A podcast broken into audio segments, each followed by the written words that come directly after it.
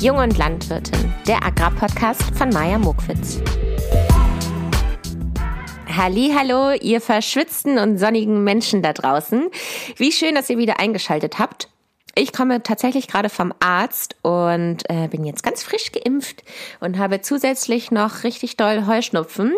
Also mal sehen, was ich heute hier so zustande bringe, denn ich bin auch noch auf Cetirizin und jetzt hier noch so eine schöne Impfung in den Armen. Das ist eine schöne Kombination. Und weil die Ärzte da gerade in der Praxis äh, so viel zu tun hatten und so heiß und hektisch da war und ich die letzte war vor der, vor der Pause, also ich war der letzte Patient, der da irgendwie rausgewatschelt ist, habe ich mir gedacht, ach komm Maja, bist du mal so nett und nimmst deine äh, sommerliche gute Laune und, und, und kaufst jetzt mal hier dieser kompletten Praxis irgendwie ein Eis, weil die Praxis ist auch direkt neben einer Aral-Tankstelle. Deshalb bin ich da kurz rüber gestiefelt und habe Eis gekauft und zwar insgesamt in der Menge sechs, also fünf für die Ärztinnen und eins für mich. Und dann bin ich da mit diesem Berg an Eis. Es war auch alles einzeln abgepackt, deswegen musste ich das irgendwie so wie so ein Baby in meiner Hand halten mit beiden Händen bin ich wieder rüber zur Praxis gewatschelt, war mir da auch irgendwie ein bisschen unangenehm, weil die hatten ja an sich jetzt Pause und ich war ja die Letzte, die da rausgelaufen ist und die dachten sich bestimmt so, Habü, endlich. Und dann stand ich da wieder, meinte so, huhu. Und äh, dann kam irgendwie eine da hervorgelaufen, meinte so, oh, Eis, Mensch. Und dann meinte ich, ja, ich habe euch Eis mitgebracht. Und dann hat sie mir so alles, und oh Mensch, das ist aber lieb. Und hat mir so alles aus der Hand genommen. Und eigentlich wollte ich ja sozusagen eins für mich und fünf für die. Aber sie hat mir dann alles außer Hand genommen und ich wollte dann auch nicht so, äh, und das, und dann greife ich wieder da so hin, ist für mich. Das wollte ich dann auch nicht machen, deswegen bin ich gerade in der richtigen Eislaune. Äh, weil ich da gerade ohne Eis davon gefahren bin und habe jetzt hier ganz beleidigt mir einen, mir einen Eiskaffee gemacht. Ja, das ist also die jetzige Situation. Wir haben natürlich nicht Montag, ich bin ein bisschen verspätet dran, aber ihr musstet ja auch ein bisschen Zeit haben, um die letzte Folge zu hören. Was habe ich mir für diese Folge vorgenommen? In dieser Folge möchte ich gerne über die Frauen in der Landwirtschaft sprechen. Ich möchte also gerne ein paar Zahlen benennen. Wie viele Frauen arbeiten eigentlich in der Landwirtschaft? Wie viele Frauen haben eigentlich Landwirtschaft studiert? Und noch ein paar andere Kennzahlen. Außerdem möchte ich natürlich ein paar praktische Beispiele nennen. nee, Quatsch, keine praktischen Beispiele. Ich möchte aus meinem Leben erzählen, wie ich es so wahrgenommen habe. Zum Beispiel, ähm, als ich zur Ausbildungsschule gegangen bin oder zur Berufsschule vielmehr. Ähm, da war ich zum Beispiel auch das einzige Mädchen. Dann auf meiner Weltreise war ich auch oft das einzige Mädchen auf landwirtschaftlichen Betrieben und auch bei Erntejobs.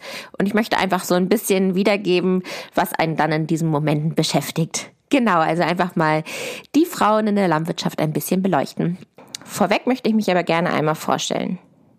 Ja, ich bin Maja, aktuell Cetirizin abhängig und äh, Eiskaffee schlürfend ich bin auf einem landwirtschaftlichen Betrieb aufgewachsen, habe Landwirtschaft studiert und habe mich im letzten Jahr selbstständig gemacht mit einer Agraragentur.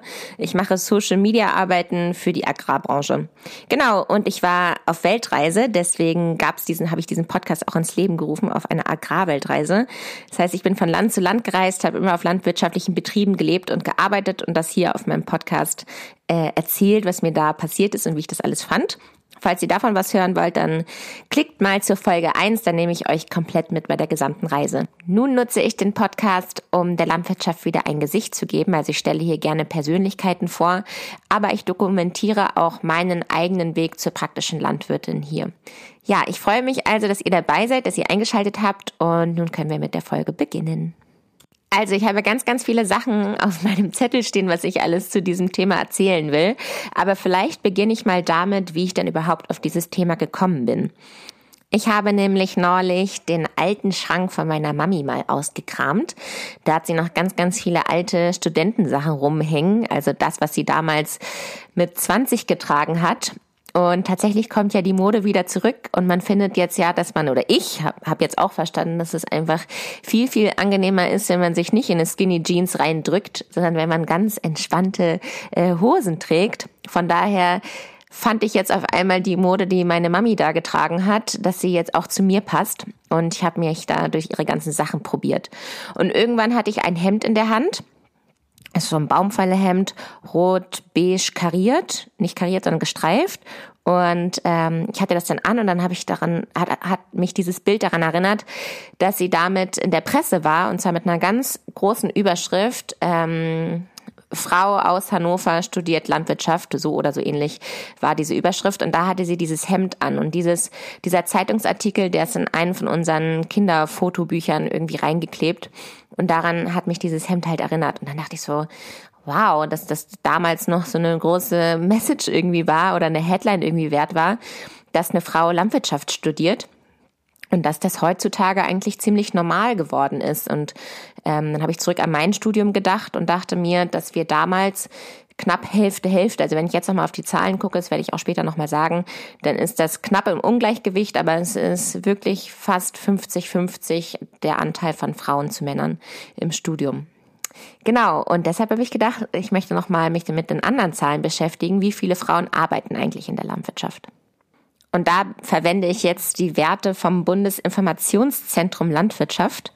Und dort ist zu lesen, dass etwa 341.000 Frauen äh, in der Landwirtschaft arbeiten. Das sind rund 36 Prozent, denn man kann sagen, dass fast eine Million Menschen überhaupt in der Landwirtschaft in Deutschland arbeiten. Also um mal die genaue Zahl zu nennen, 940.000 Menschen arbeiten aktuell in der Landwirtschaft und 36 Prozent davon sind eben Frauen. Wie ich eben schon angedeutet habe, sah, sieht das im Studium aber ganz anders aus. Also im Studium sind tatsächlich 48 Prozent der Studierenden ähm, weiblich. Und genau das Gefühl hatte ich auch, als ich in Göttingen im Hörlesesaal saß und mich dort umgeguckt habe. Ja, ganz anders war das in meiner Berufsschule. Ich habe damals nach meinem Abitur ein halbes Jahr ein Praktikum gemacht und äh, das auf dem landwirtschaftlichen Betrieb und begleitend dazu bin ich zur Berufsschule gegangen. Das war irgendwie ein besonderes Programm.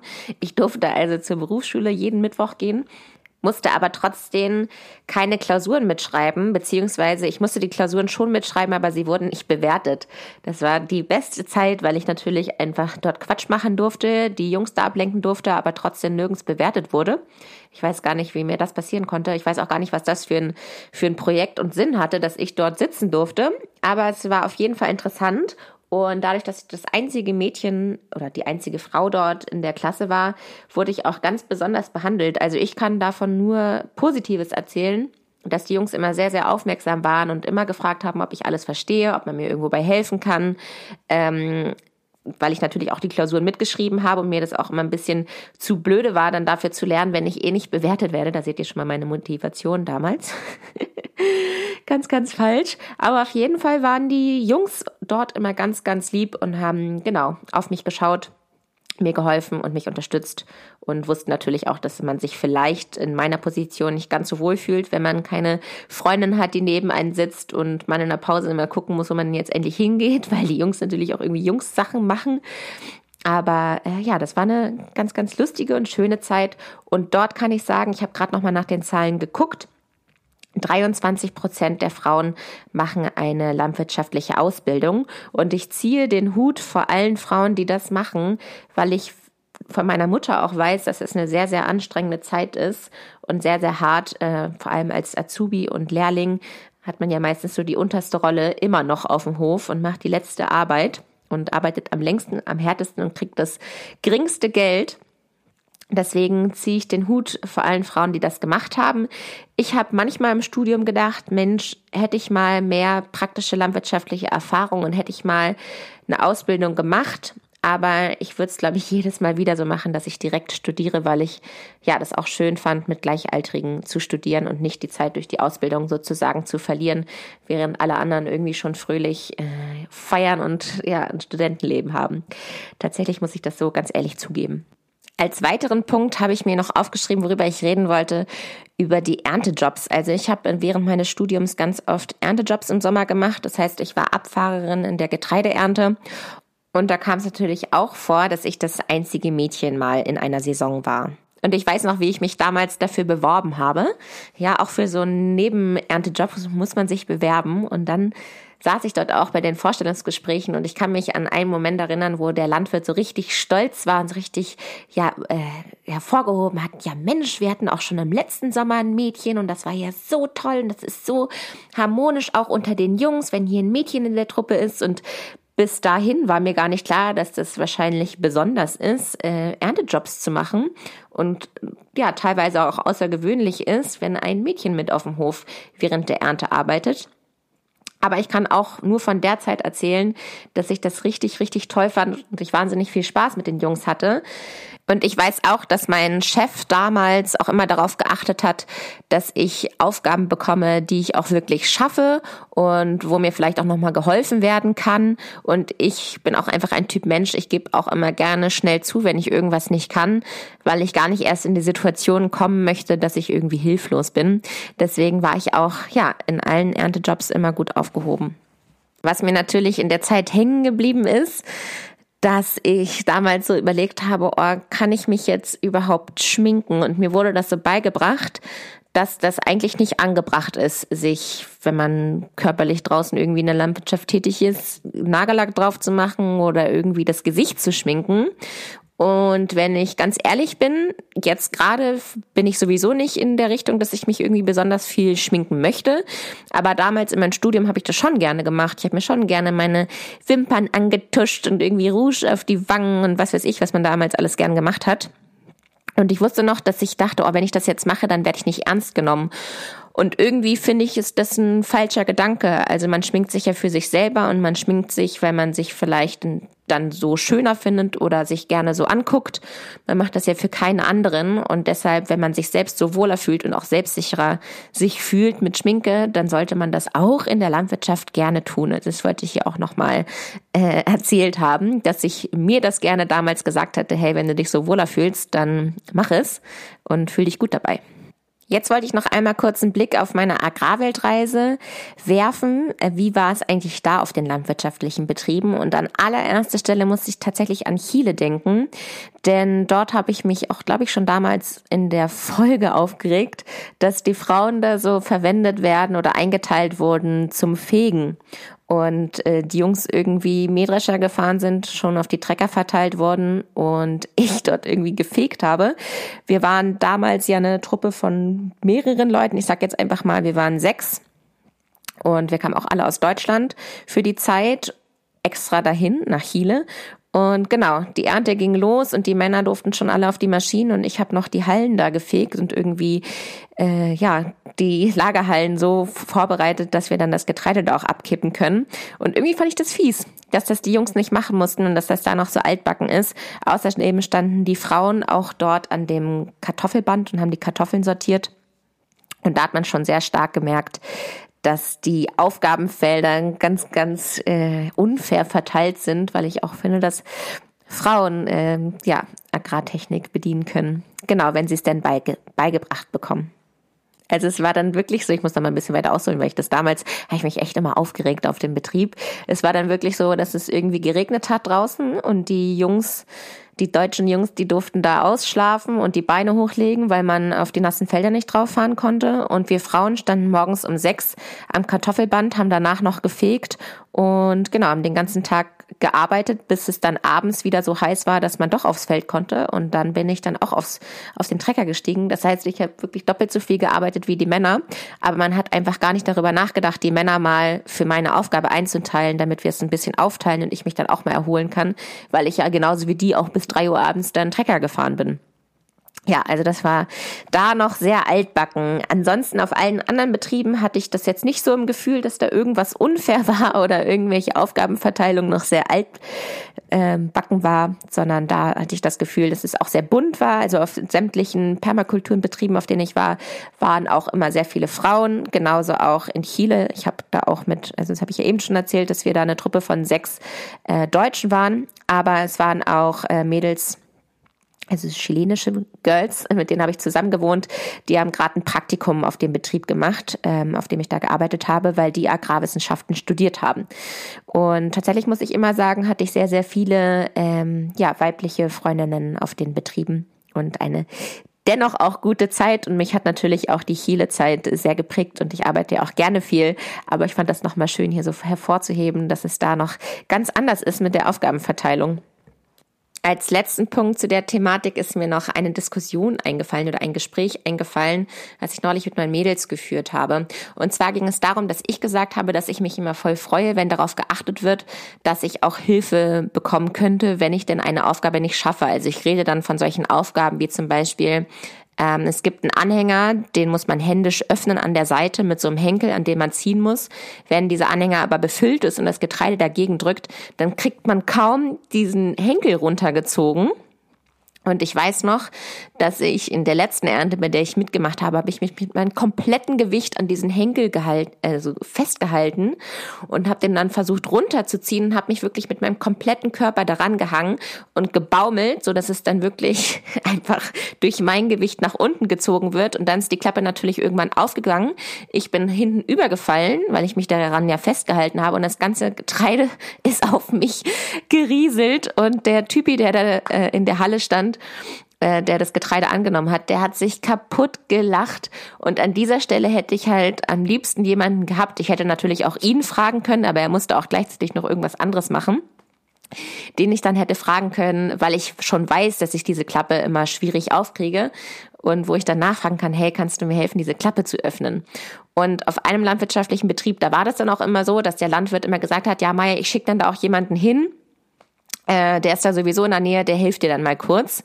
Und dann fand ich das immer so voll nett und aufmerksam. Und meine Mädels haben dann gesagt, ja, aber hä, findest du das nicht irgendwie voll äh, sozusagen ein Vorwurf, so als würdest du es alleine nicht schaffen und ähm, als könntest du diese Aufgabe nicht bewältigen. Und dann meinte ich so, ja, tatsächlich kann ich sie auch manchmal nicht bewältigen und dann freue ich mich voll und fühle mich irgendwie gar nicht nicht ernst genommen oder so, sondern vielmehr einfach werde ich in meiner Kraft, die ich nicht habe, unterstützt und ich möchte ja dann auch nicht den kompletten Betrieb aufhalten, nur weil ich da eine halbe Stunde selbst versuchen möchte, diese Klappe da zu öffnen. Ja, also für mich ist das einfach ein Zeichen der Wertschätzung und der Wahrnehmung, dass mir geholfen wird. Und ich fühle mich dadurch nicht weniger ernst genommen, wenn mir Hilfe angeboten wird. Das wollte ich auch nochmal sagen. So, das war jetzt der Teil Frauen in der Landwirtschaft. Ich hoffe, dass es interessant war. Ich habe jetzt weniger Kennzahlen genommen, weil das auch für mich immer eher das Uninteressante ist, sondern ich höre immer gerne persönliche Erfahrungen und persönliche Meinungen. Falls ihr noch irgendwas ergänzen wollt, falls ihr irgendwas mit uns teilen wollt, weil ihr selber mal von euren Erlebnissen erzählen wollt, wie es für euch ist, als Frau in der Landwirtschaft auch praktisch tätig zu sein, wie eure Praktikas vielleicht waren, eure Erntejobs oder auch eure Azubi-Zeit, dann schickt mir gerne eine Nachricht und ich kann das vielleicht nochmal irgendwann wieder einblenden, was da so zurückgekommen ist. Ja, zum Ende meines Podcastes wünsche ich mir immer was. Für diesen Wunsch möchte ich ein bisschen ausholen und ich möchte auch an dieser Stelle eine kleine Triggerwarnung vorweg sagen, falls ihr euch getriggert fühlt durch irgendwie, ja, sexuelle Belästigung ist jetzt ein zu großes Wort, aber es geht so ein bisschen in die Richtung, dann könnt ihr an dieser Stelle abstellen. Aber vielleicht hört ihr auch einfach die ersten Minuten zu und entscheidet dann, ob euch das zu doll ist. Es ist eigentlich nicht zu doll. Ich möchte euch nämlich davon erzählen, wie es ist, als Frau im Allgemeinen in Deutschland oder auf der Welt irgendwie unterwegs zu sein, ob als Reisende oder einfach als Städterin, die in der Stadt wohnt.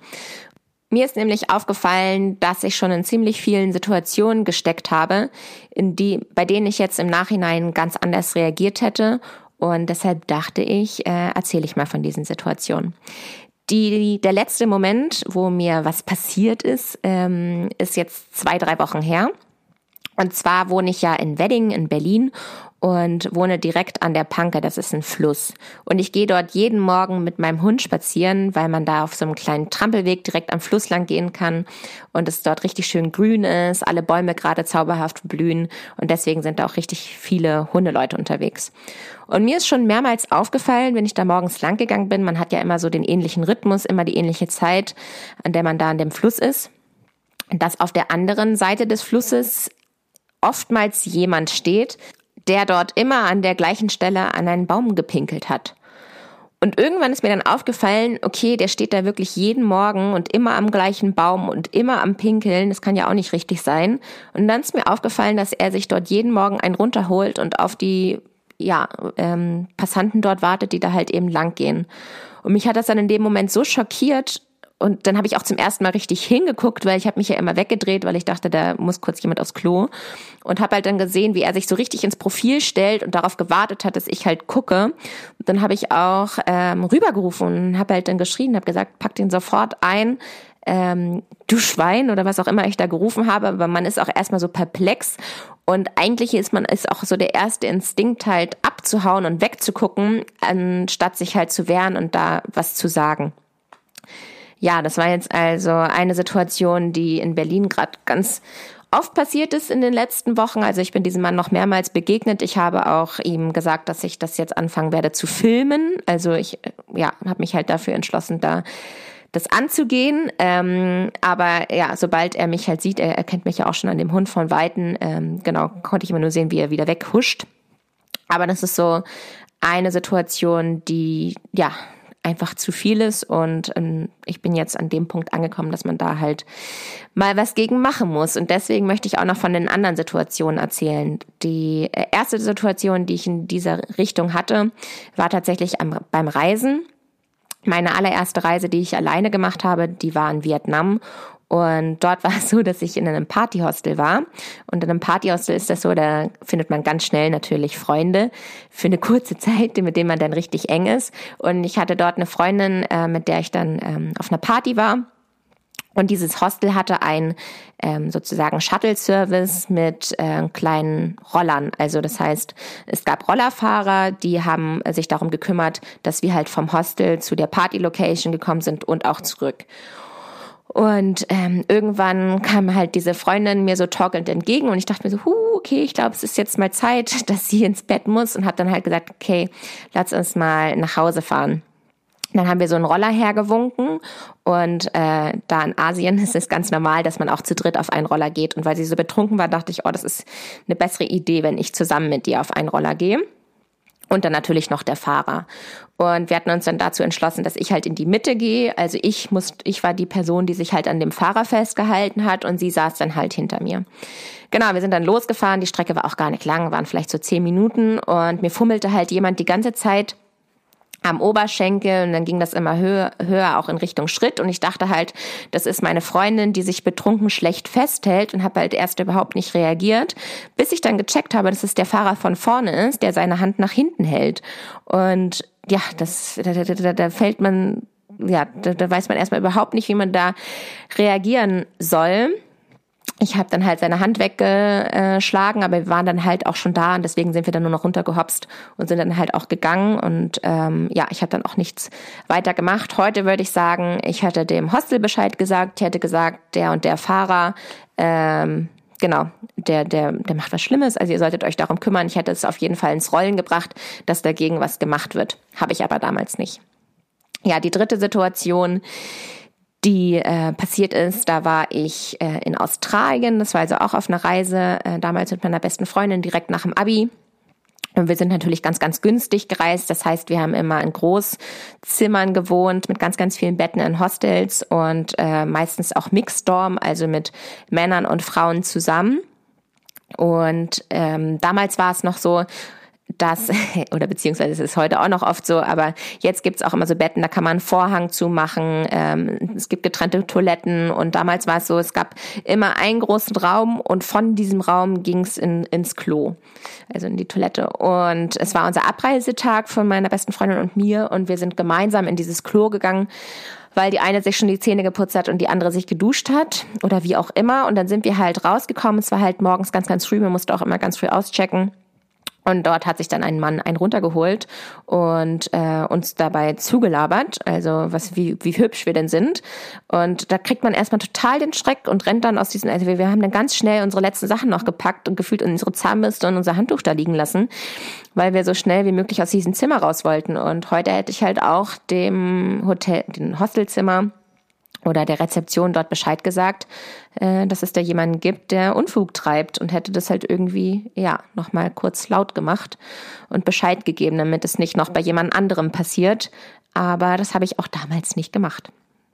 Die letzte Situation, und dann ist es auch gut damit, ist eine Situation wieder in Berlin.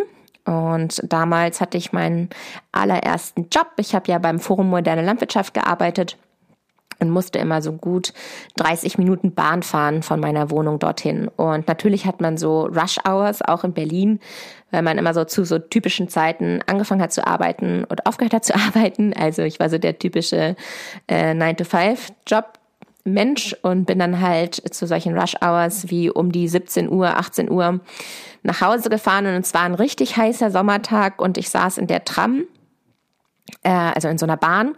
Und man musste sich, also alle standen ganz eng aneinander. Es war so ein bisschen Schulter an Schulter. Und der Herr neben mir hatte auch nur so einen Tanktop an oder so ein Muskelshirt, wie man immer es auch nennen möchte. Und hat mich die ganze Zeit so penetrant von der Seite angeguckt. Und ich dachte die ganze Zeit, was guckt der denn jetzt so? Äh, mir ist heiß, ich bin genervt, ich will hier aus dieser stickigen Bahn raus.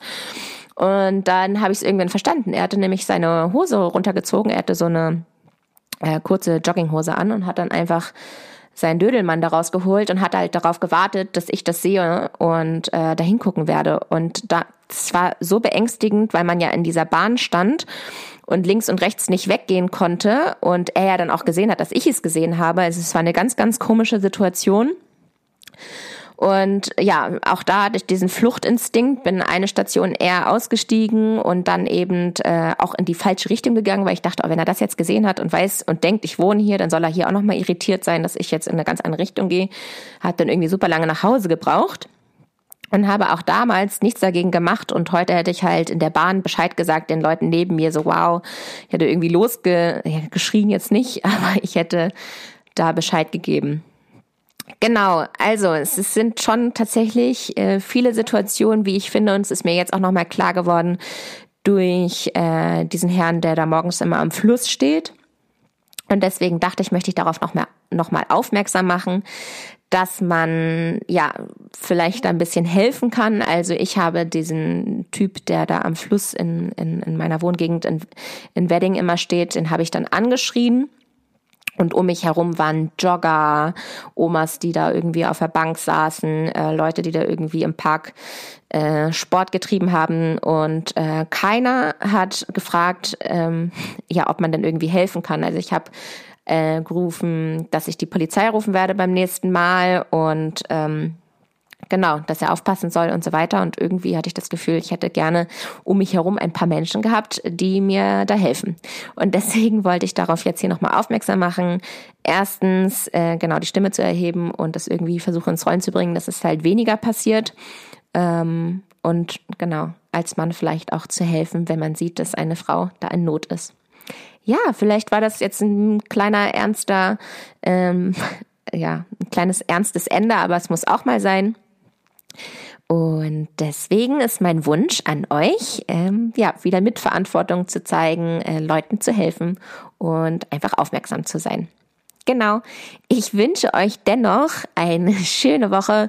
Vielen Dank fürs Zuhören. Ähm, ja, meine Podcast-Folgen sind immer sehr, sehr ehrlich und ähm, ja, ich möchte so alle Emotionen irgendwie abfangen, von fröhlich bis ernste Themen. Deswegen gehört das auch dazu. Und ich freue mich, dass ihr bis hierhin zugehört habt.